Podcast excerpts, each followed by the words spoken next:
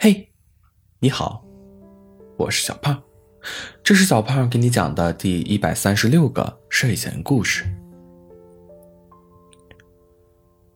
这一天，魔女一如既往的在森林里溜达，她双手背在背后，来回踱步，思考着今天的晚饭吃点什么才好：小鸡炖蘑菇，番茄鸡蛋面。还是红烧鹌鹑呢？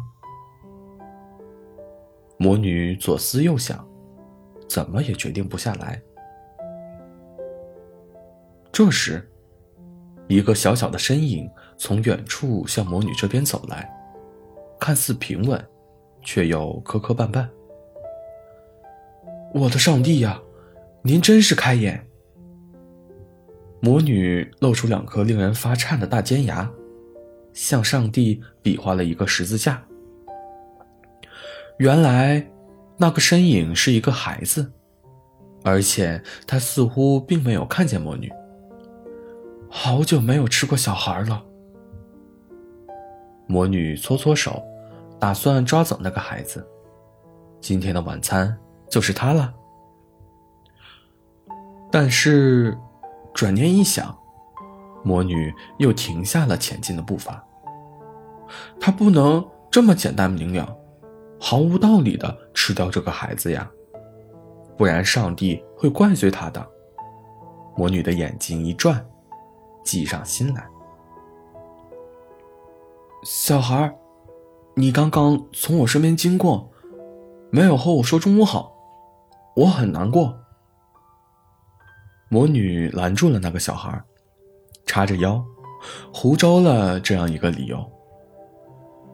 小孩皱着眉头，停下步伐，诚挚地说：“我美丽的姑娘呀，真是抱歉，我实在是没有看见你。”魔女转了一圈眼珠，又说：“小孩，你走路磕磕绊绊的，吓到我的好朋友小蚂蚁了，我很难过。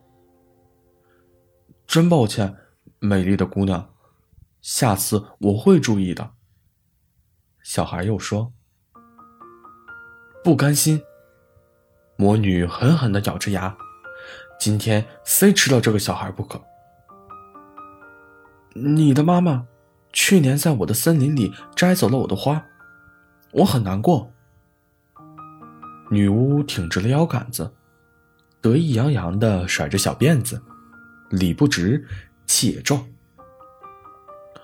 我真替你难过，可是我没有妈妈。如果我的妈妈真的摘走了你的花，我替你向她道歉。小孩板着脸，又一脸愧疚，就好像是自己摘走了魔女的花一样。别道歉了，本魔女今天就要把你吃掉。魔女打断了小孩的话。三步并作两步，走上前扛起了小孩。小孩一下子吓破了胆：“你为什么要吃我？”“哼，本魔女吃小孩，哪里还需要什么道理？”魔女扛着小孩，穿过了茂密的草丛，回到了她的木屋。小孩知道，今天。自己是在劫难逃了，也不再害怕、哭闹。小孩，你喜欢番茄还是土豆呢？魔女在灶台前准备起火烧锅。小孩睁着一双大却无神的眼睛。什么是番茄？什么是土豆？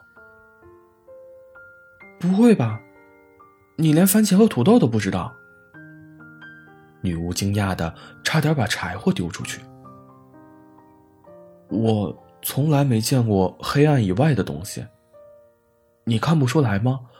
我是一个小瞎子。小孩见怪不怪的说：“关于他是小瞎子这个事实，难道坏魔女没看出来吗？”魔女。一时语塞，一下子不知道如何是好。他拿起一个红红的番茄和一个黄黄的土豆，递给了小孩。喏，番茄红红的，像太阳；土豆黄黄的，像月亮。魔女补充说。小孩似懂非懂的，用双手感受着手上的土豆和番茄。魔女看着小孩，举起他拿着番茄的手，递到他的嘴边说：“你尝尝。”小孩张开嘴，猛地一口咬了下去，红色的汁液顺着他的嘴角流了下来。这是什么？小孩嚼着番茄问：“这是番茄。”魔女说：“番茄像太阳。”“嗯，太阳真甜。”小孩又猛地咬了一口番茄，然后低下头皱起了眉头。“你怎么了呢？”魔女不解的看着小孩。为什么小小年纪，这个小孩就多愁善感的呢？小孩子不都是开开心心、蹦蹦跳跳的吗？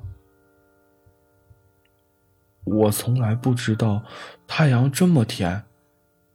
可是我以后再也吃不到了。话音刚落，小孩黄豆大的眼泪就吧嗒吧嗒的掉到了地上。哎呀！你哭起来好吵。魔女夺过小孩手中的番茄和土豆，来到了灶台边，说了一句：“算了，不吃你了。”小孩擦干眼泪，空洞的眼神里充满了疑惑。“你太瘦了，一定不好吃。”魔女正要嘟囔着。向锅里丢下了太阳和月亮，用力搅拌着。或许，今晚吃番茄炖土豆，也是一个不错的选择呢。好了，故事讲完了。故事来自微信公众号“睡前故事糖果屋”。我们下次再见，晚安。